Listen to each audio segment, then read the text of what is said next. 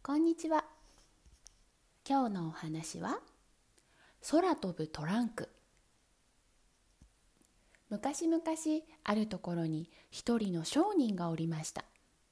この人は大変なお金持ちでした。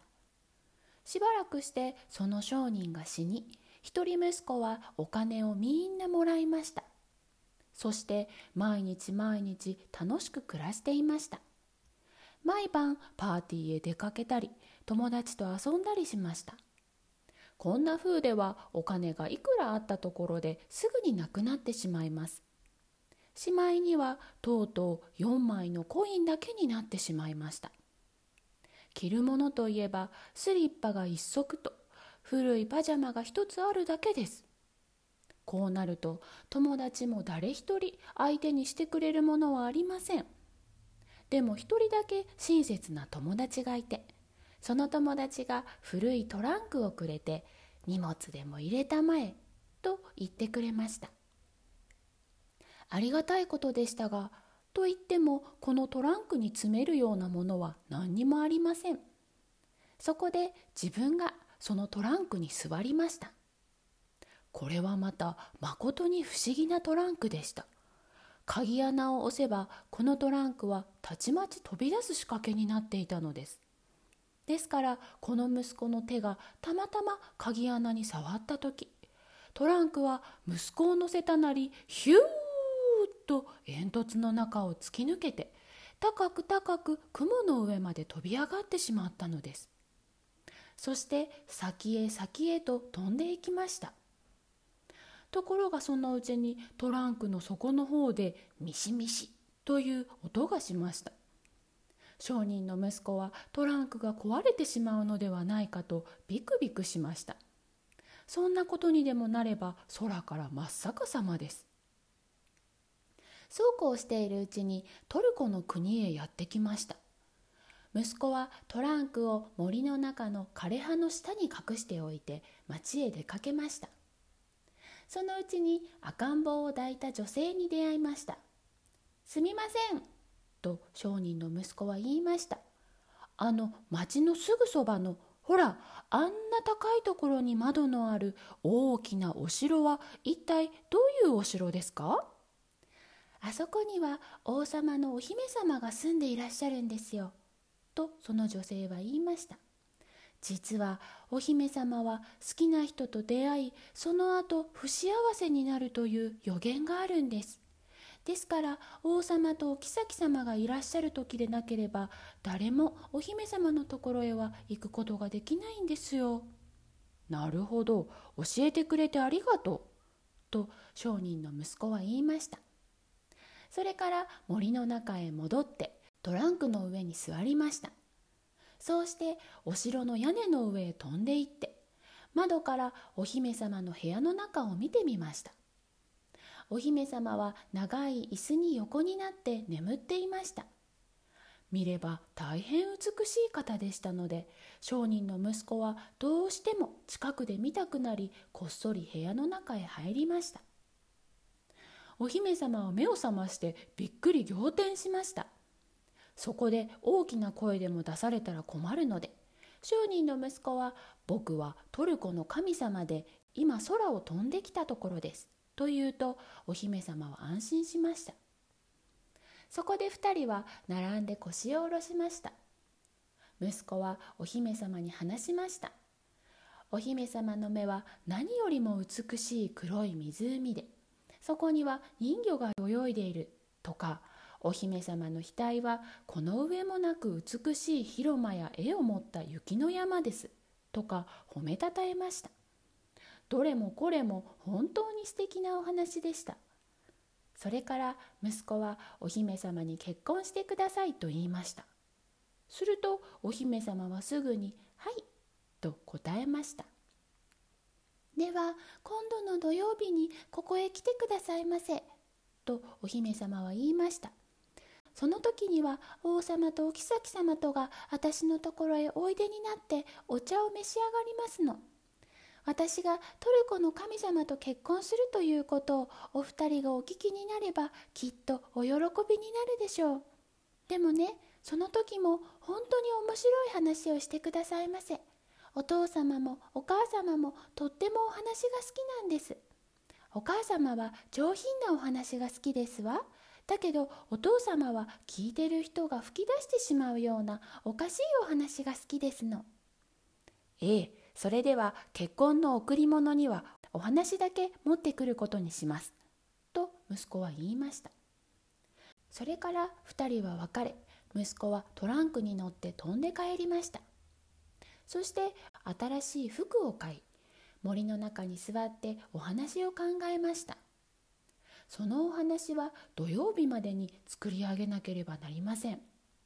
ところがいざ考え始めてみると簡単ではありませんでした。それでも息子はどうにかお話を作り上げました。こうして土曜日になりました。王様とお妃様それに宮廷中の人々がお姫様のところでお茶を飲みながら息子の来るのを今か今かと待っていました。息子は大層丁寧に迎え入れられました。ではお話をしてください。とお妃様が言いました。深い意味があってためになるようなお話をね。だが笑い出さずにはいられんようなものをな。と王様が言いました。よろしくお願いします。と息子は言って話し始めました。一つみんなでこのお話を聞くことにしましょう。昔々一束のマッチがありました。このマッチたちは大きな松の木からできたのです。それは森の中の大きな古い木でした。このマッチたちは今棚の上で火打ち箱と古い鉄鍋との間に横になって自分たちの若い頃の話をしていました。そう僕たちが緑の枝の上にいた時はねとマッチたちは言いました。僕たちは本当に緑の枝の上にいたんですよ。あの頃は毎晩毎晩梅雨がダイヤモンドのように光っていました。お日様が照っている時は一日中お日様の光を浴びていましたよ。小鳥たちはみんないろんな話を聞かせてくれましたっけ。ところがそこへ木こりが来たんで大革命が起こったってわけですよ。それで僕たちの家族はちりちりバラバラになってしまった。大きな枝は船のマストになりました。その船は世界中を航海するような大きな立派な船なんです。他の枝もそれぞれいろんなところに行きました。そして僕たちはこうして人間のために火をつけてあげる役目なんですよ。まあこういうわけで僕たちが台所にやってきたってわけです。僕はそんなのとは随分違っているよ。とマッチたちのそばにいた鉄鍋が言いました。僕は世の中に生まれてくるとすぐに何度も磨かれたり煮られたりしたんだよ。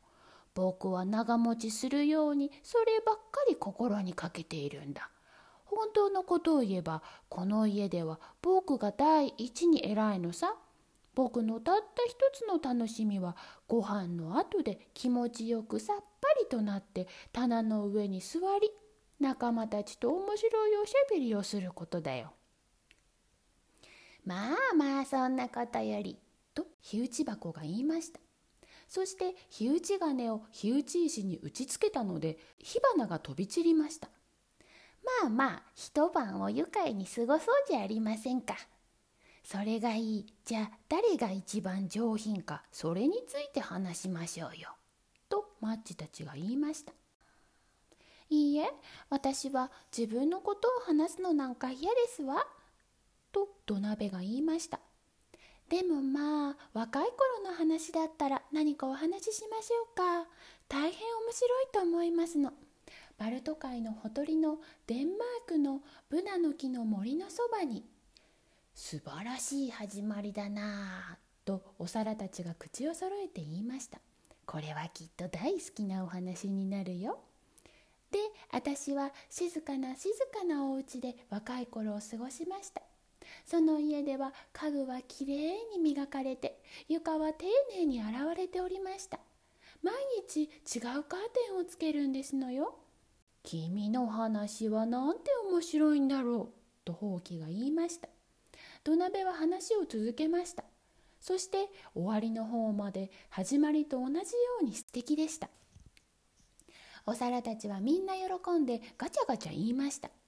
ほうきは庭から緑のパセリを持ってきて土鍋に飾りました。今日僕があの人を飾ってあげれば明日はあの人が僕を飾ってくれるだろうとこんな風にほうきは考えたのです。じゃあ私は踊りましょうと火箸が言って踊り出しました。今度は夜間が歌を歌う番になりました。ところが夜間は私は今風邪をひいていますしそれに煮立っている時でなければ歌えませんと言いました。でも本当はちゃんとご主人たちのいるテーブルの上でなければ歌いたくなかったのです。窓のところに古いペンが座っていました。夜間さんたちが歌を歌いたくないならそれでもいいじゃありませんか。表のカゴの中には歌を歌えるナイチンゲールがおりますよ。いえいえそれは全然いけないと思うわ。とポットが言いましたこの人は台所の歌い手でそれに夜間とは姉妹だったのです私たちの仲間でもないあんなよその鳥の歌を聴くなんて市場へ行く籠さんに決めていただきたいわ。実に不愉快だ。と籠が言いました。僕がどんなに不愉快か誰にも想像できないでしょう。一体これが今夜を面白く過ごす正しいやり方なんですかね。もっと家の中をきれいにきちんとしていく方が本当じゃないですか。さあみんなそれぞれ自分の場所に帰るべきでしょ。そうすれば少しは良くなりますよ。その途端にドアが開きましたお手伝いさんが入ってきたのでみんなはシーンとして誰一人口を聞くものはありませんでしたしかしそこにいるお鍋たちはみんながみんな心の中で自分にできる力や自分がどんなに上品かということを考えているのでした。そうだ。私がそのつもりになったらとみんなは思いました。きっと面白い晩になっていただろうに。お手伝いさんがマッチを取って火をつけました。おやまあマッチはパッと火花を散らして明るく燃え上がったではありませんか。さあこれで分かっただろう。とマッチたちは心に思いました。僕たちが一番のものだってことが。なんて僕たちは輝いているんだろう。なんという明るさだろう。こうしてマッチたちは満足して燃え切ってしまいました。パチパチパチパチパチパチパチ。素敵なお話でしたわ。とお妃様は言いました。まるでお台所のマッチたちのそばにいるような気がしましたわ。ようございます。娘はお前にあげましょう。よろしい。月曜日に娘はお前にやることにしよう。と王様も言いました。こうして結婚式が決まりました。そしてその前の晩は町中に赤々と明かりが灯されました。みんなはおいしいパンやビスケットを欲しいだけもらいましたそうだ僕も何かやってみるかと商人の息子は考えました。そこで打ち上げ花火やら感触玉やらその他花火という花火を買い込んでそれをトランクの中に入れて空へ飛び上がりました。パンパンパンパンパンパンパンパーン。と花火は空高く上がって大きな音を立てて爆発しました。それを見るとトルコの人たちはみんなびっくりしてスリッパが耳のあたりまで飛ぶほど跳ね上がりました。今までこんなにすごい空の光景を見たことがなかったのです。これでお姫様と結婚する人がトルコの神様だということは誰にもよくわかりました。商人の息子はトランクに乗ってまた森の中へ戻ってきましたがすぐに考えました。よし一つ町へ出かけて行ってみんながどんな噂をしているのか聞いてこよう。息子がそうしたいと思ったのも無理がない話です。町へ出ると私はトルコの神様を見ました。と一人が言いました。神様の目はキラキラ光る星のようでした。ひげはまるで泡立つ水のようでしたよ。神様は火のマントを着て飛んでいましたよ。と他の者が言いました。本当に耳に入るのは素晴らしいことばかりでした。おまけに次の日は結婚式と来ています。息子はとても幸せでした。商人の息子は満足して森の中へ戻ってトランクの中へ入って休もうと思いました。ところがどうしたというのでしょう。トランクはトランクはどこでしょう？なんとそれは燃えてしまったのです。花火の火の粉が一つ残っていてそれから火がついてトランクは灰になってしまったのです。こうなってはもう飛ぶことができません。お姫様のところへ行くこともできません。お姫様は次の日一日中屋根の上に出て待っていました。今でもまだ待っているんですって。ところで商人の息子の方は世界中を歩き回ってお話をしています。でもあのマッチたちのお話をした時のように面白い話は一つもないんですって。おしまい。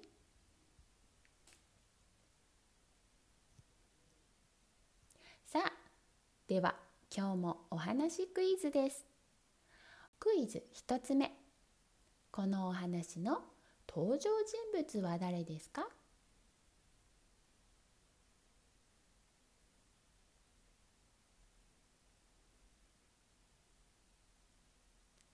クイズ2つ目。お金持ちの商人が死んで一人息子がお金をたくさんもらいました。一人息子はそのお金をどうしましたか？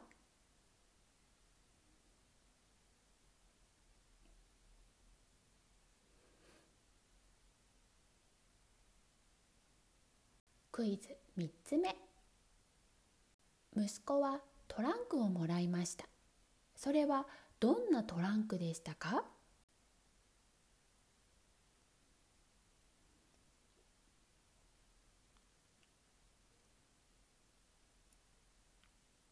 クイズ4つ目。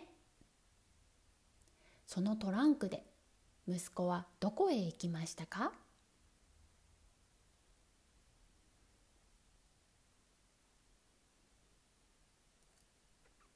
クイズ5つ目。息子が王様とお妃様に話したお話の中でどんなものが出てきましたか？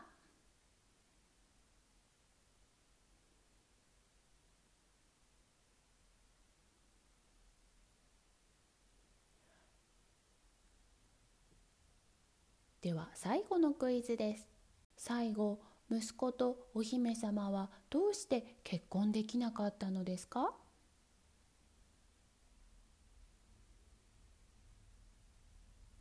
さあそれでは今日のお話はこれでおしまいです。ではさようなら。